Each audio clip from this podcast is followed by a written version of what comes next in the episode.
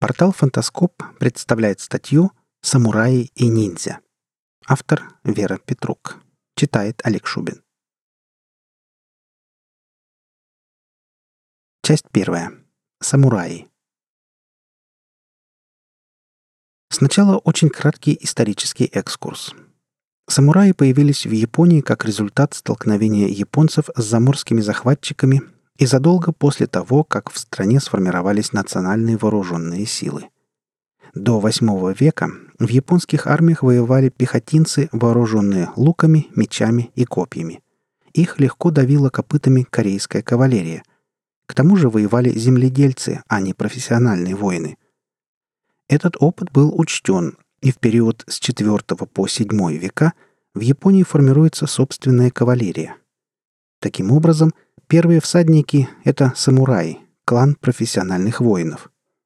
Самураи служили даймё, правителям провинций, и набирались из отборных всадников. Земледелием они уже не занимались. Позже, в X-XI веках, самураи превратились в элитное сословие. В переводе слово «самурай» означает «тот, кто служит». Главным в его служении была преданность господину. Эта преданность вместе с системой поведения и военными аспектами развелась в Кодекс чести – Бусидо, который был написан в XI веке.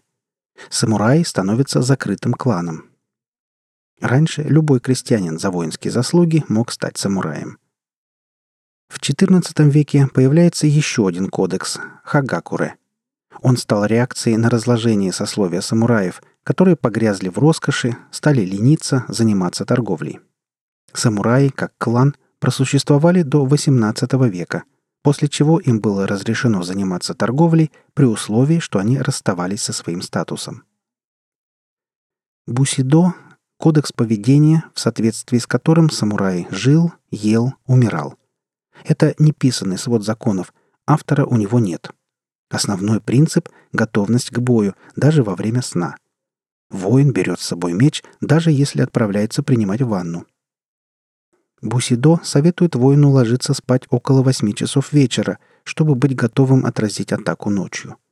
По мнению Бусидо, воры чаще всего лезут в дом между полуночью и двумя часами утра. Занимаясь вечером праздностью и бесполезными разговорами, человек засыпает как раз к полуночи.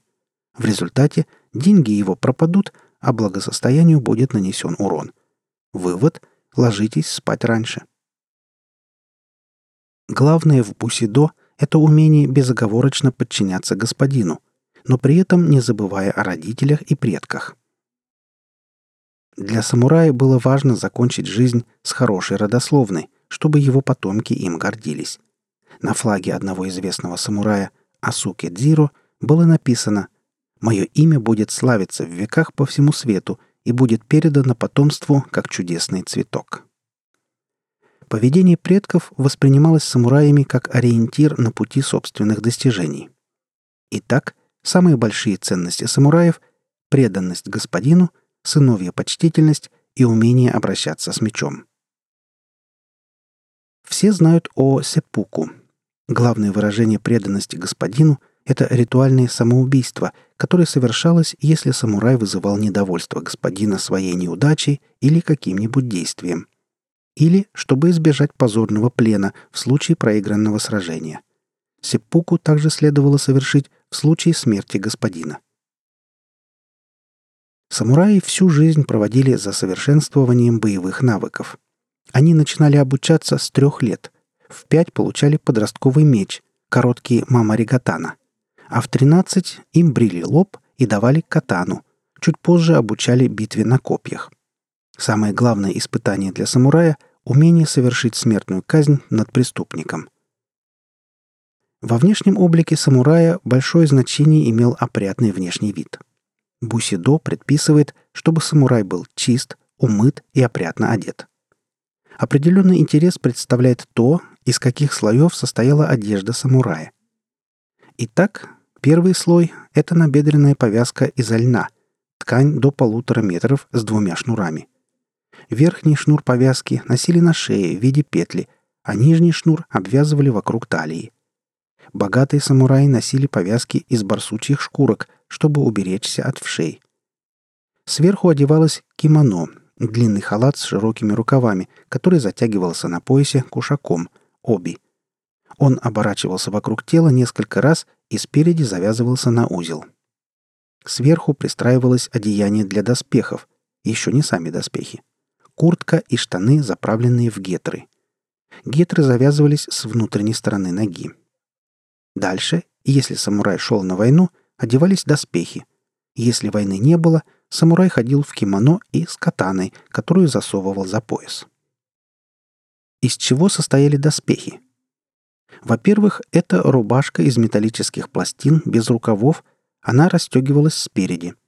Во-вторых, плечи и руки закрывались изогнутыми пластинами. На локтях находились защитные чашки. Шею также закрывали металлические полосы, обшитые кожей. Бока, бедра, нижняя часть спины защищалась юбкой из металлических пластин. Она заканчивалась чуть выше колен.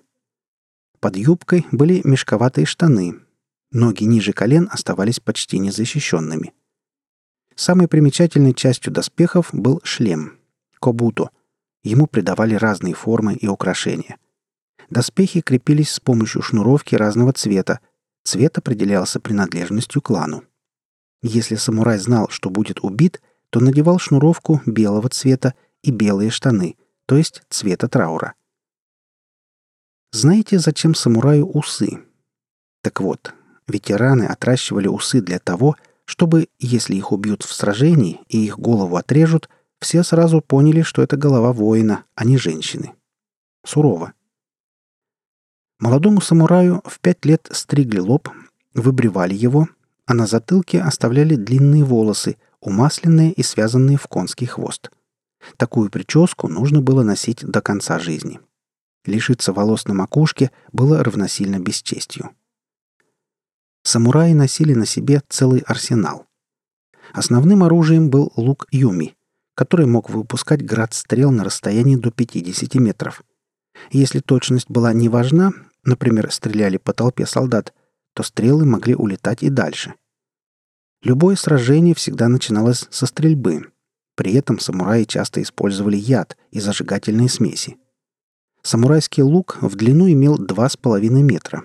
Его делали из лиственных пород дерева, усиливали бамбуком, а тетиву изготавливали из пеньки и покрывали воском. Стрелы мастерились из бамбука. Если стреляли с лошади, то лук держали выше головы, Руки разводились в разные стороны, чтобы в момент выстрела левая рука была прямой, а правая находилась у правого уха. При пешей стрельбе самураи использовали технику, когда лук держали горизонтально у пояса. Оружием пехоты был арбалет, который мог стрелять камнями. Основное самурайское копье — хоко — было тяжелым и позже заменено на копье с кривым лезвием — нагинату — также в бою использовалось копье с прямым лезвием до 4 метров длиной – яри. А еще у самурая была хачивара – меч-сокрушитель шлемов. Хачивара имел искривленное лезвие с крюком, который находился рядом с рукоятью для захвата и переламывания клинков противника. Шлемы этот меч не прорубал, а такое название получил из-за крюка, которым захватывался шлем противника. Шлем сбивали и голову рубили – Символом самурая была и есть катана. Она стоила дорого и отражала общественное положение самураев. Японская легенда гласит, что превосходный меч должен быть достаточно крепким, чтобы проткнуть насквозь семь положенных друг на друга трупов, и достаточно острым, чтобы, будучи погруженным в реку, мог срезать плывущий по течению лотос. Кривизна лезвия имела большое значение – она позволяла твердым и мягким частям рубящего края входить в тело врага, образуя относительно маленькую ранку, которая потом расширялась по мере того, как лезвие входило глубже. Самураи не пользовались щитами и всегда держали катану двумя руками для придания удару большей скорости и силы. То есть катана была и мечом, и щитом одновременно. Еще одно интересное оружие самураев – нодачи – полевой меч с очень длинным лезвием – обычно использовался не конными, а пешими самураями для переламывания ног коней у противника. Чтобы орудовать им на лошади, требовалась большая физическая сила. Боевой веер, тессен, использовался как тайное оружие. Его носили в руке или затыкали за пояс. А тайным оно было потому, что по этикету при входе в дом оружие полагалось сдавать. Тессон делался из шелка или плотной бумаги, натянутой на металлический каркас с железными ребрами. На Тессонах проводилось много дуэлей. Самурай считал ниже своего достоинства обнажать меч против врага, который имел более низкий ранг, поэтому с незнатными врагами пользовался боевым веером. Еще у самурая имелась цепь длиной около метра с гирями на каждом конце. Она использовалась для парирования ударов меча, против палки, а также для захватывания орудия противника. Эту цепь придумал один самурай в начале XVIII века, который дал клятву убивать, не проливая крови. Стоит также отметить кансаси – шпильки для волос. Их использовали женщины из самурайских кланов для самообороны – Самые знаменитые самураи жили на рубеже XVI-XVIII веков. Ярчайшим из них был Миямото Мусаси, о котором снято много фильмов. Он считался лучшим фехтовальщиком на мечах в истории Японии. Миямото родился в самурайской семье, был японцем, но с белой кожей из-за дерматологического заболевания. Своего первого противника он победил в 13 лет – а в 16 нанес поражение прославленному мастеру-воину. В возрасте 21 года он пришел в Киото, столицу Японии, и вызывал на поединок всю школу фехтования Йошиока. Убил и учителей, и учеников. Следующие семь лет Миямото провел в воинском паломничестве, бродя по Японии и совершенствуя боевое мастерство.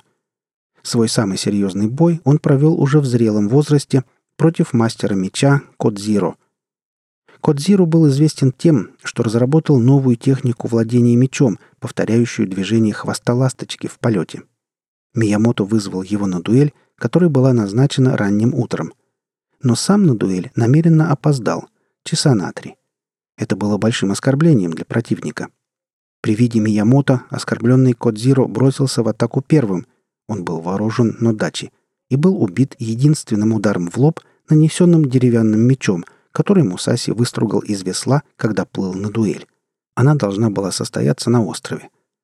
После этой дуэли Мусаси перестал пользоваться настоящими мечами, настолько велико было его фехтовальное искусство. До конца жизни Мусаси провел 60 дуэлей и не проиграл ни одной. Говорят, что он мог разрубить рисовое зернышко, положенное на голову человека, не повредив ни волоса.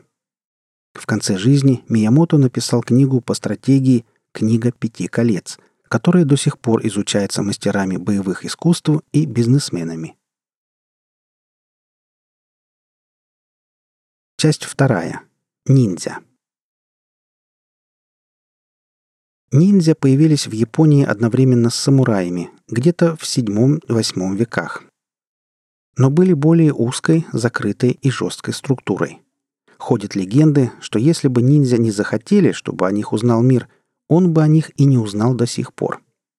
Первые сведения о ниндзя появились в 50-х годах прошлого века, когда в США приехал мастер, назвавший себя представителем школы ниндзя и выпустивший о них книгу. Зачем он это сделал? Вероятно, из-за финансов, так как ниндзя тоже нужны спонсоры.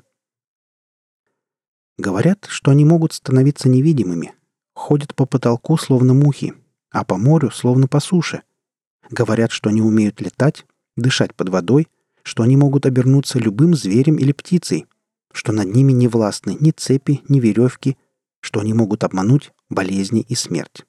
Так пишут о ниндзя. Если самурай был предан своему господину, то ниндзя был предан своему учителю. Ниндзюцу — это искусство терпеливых. Ниндзя прежде всего был наемником. Его мог подкупить противник, и об этом знал наниматель, в результате между ниндзя и господином всегда царила атмосфера недоверия. Господин обычно нанимал двух ниндзя – того, кто будет шпионить, убивать и так далее, и того, кто будет следить за первым, чтобы не предал. Ниндзя же тоже посылал к господину своего человека, чтобы тот следил, чтобы господин не предал наемника. Вот такая сложная система работы.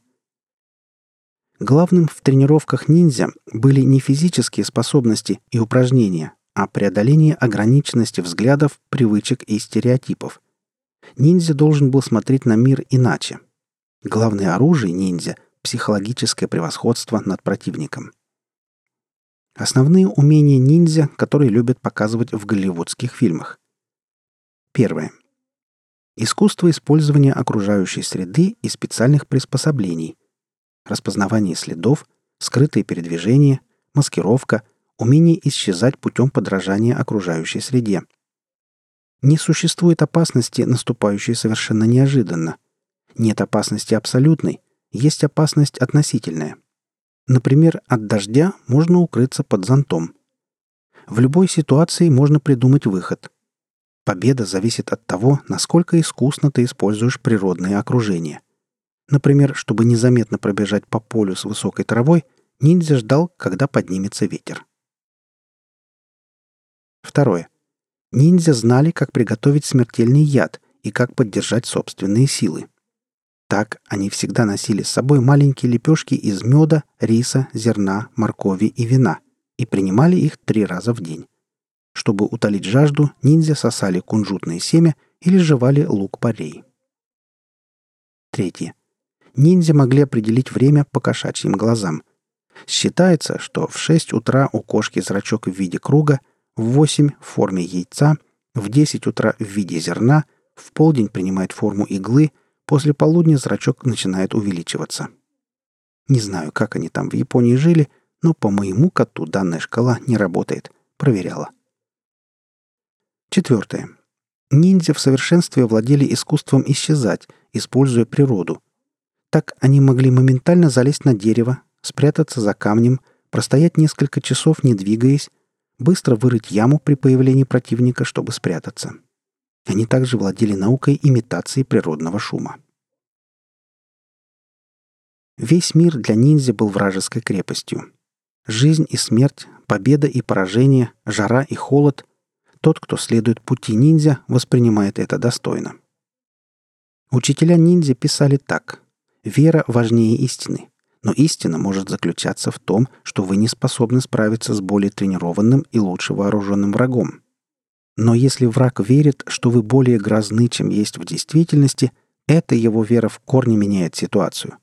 Ваше лучшее оружие находится в сознании вашего врага. О боевых способностях ниндзя ходят легенды, но часто они предпочитали избегать ближнего боя, стремясь ликвидировать противника самыми разными средствами – Бой на близкой дистанции, на мечах — это просчет ниндзя. Тренировка ниндзя включала тренировку чувств, развитие инстинктов, умение переносить разные тяготы, терпеть холод, жажду, боль, тренировку тела, развитие не одной, а нескольких функций каждого органа, таким образом, что тело превращалось в настоящее оружие, и тренировку ума, познание стратегии, тактики, медицины, ядов и прочее несколько упражнений из тренировки тела. Бег с шляпой. Сначала ученик держал ее у груди, а потом отпускал. Шляпа должна была удерживаться силой ветра на его теле. И бег по бумаге. Нельзя было сдвинуть с места ни листа. Тренировка пальцев. В земле выкапывалась ямка, в нее насыпали песок, потом землю, потом камни. Ниндзя должен был пробить каждым пальцем в земле дырку – После таких тренировок воин мог пальцами пробить грудь человека. Тренировка силы захвата. Ученик держал пальцы в воде, с силой сжимая и разжимая их, потом также в песке. Еще одно упражнение. Воин брал пальцами за горлышко горшок, наполненный песком, и так носил его много часов. Ниндзя были знамениты подвижностью своих суставов. Могли спрятаться в любом ящике, сундуке, коробе. Они – мастера разведки и исчезновения. Скрытность достигалась благодаря системе триад. Каждый человек в цепочке знал только одного агента, стоящего под ним, и одного над ним. Тот, кто стоял над всеми, назывался Великим Немым. Ниндзя владели мастерством перевоплощения, которое называлось «тайной солнечного ветра». Например, если ниндзя собирался проникнуть в город в качестве нищего, то пил особый яд – который не убивал, но делал его тело внешне ослабленным, а лицо изнуренным, покрытым морщинами, с мешками под глазами. Ниндзя мог выдернуть себе зубы, чтобы усилить эффект беспомощности или чтобы замаскироваться. Они часто изображали из себя слепых, клали на веки рыбью чешую, которую издалека принимали за бельмо. Ниндзя были великими притворщиками. Ниндзя знали пять слабостей человека, которые позволяли им манипулировать жертвой. На жалостливых людей они воздействовали собственной беззащитностью и уязвимостью. Это называлось тактикой ветра. Вспыльчивых людей провоцировали на опрометчивые поступки, то есть использовали их выпады против них самих же. Тактика воды. Тщеславных ублажали разными удовольствиями, расписывая их будущее величие и наслаждение. Тактика пустоты. Ленивых привлекали красотой, беспечной и легкой жизнью – для внушительности изображали из себя большого и знатного человека. Тактика Земли.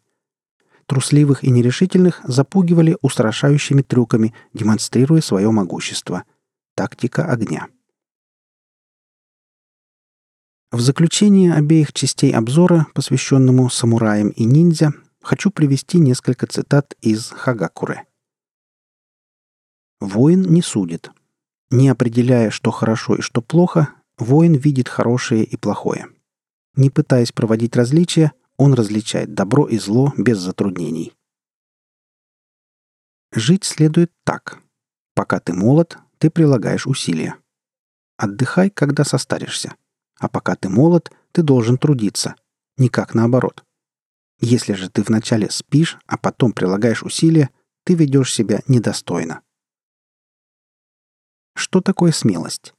Смелость в себе нужно воспитывать. К ней нужно стремиться всей душой. Когда твой меч сломан, ты одолеешь противника голыми руками. Если твои руки будут отрублены, ты должен прижать противника к земле плечами. Если же твои плечи тоже будут отрублены, ты зубами прогрызешь шею даже 15 врагам. Вот что такое смелость. И последняя, моя самая любимая цитата – Дорога длиною в тысячу миль начинается с одного шага, первого. Желаю, чтобы каждый в жизни нашел свой путь, собственное бусидо, свой путь воина. Вы слушали статью «Самураи и ниндзя». Автор Вера Петрук. Читал Олег Шубин.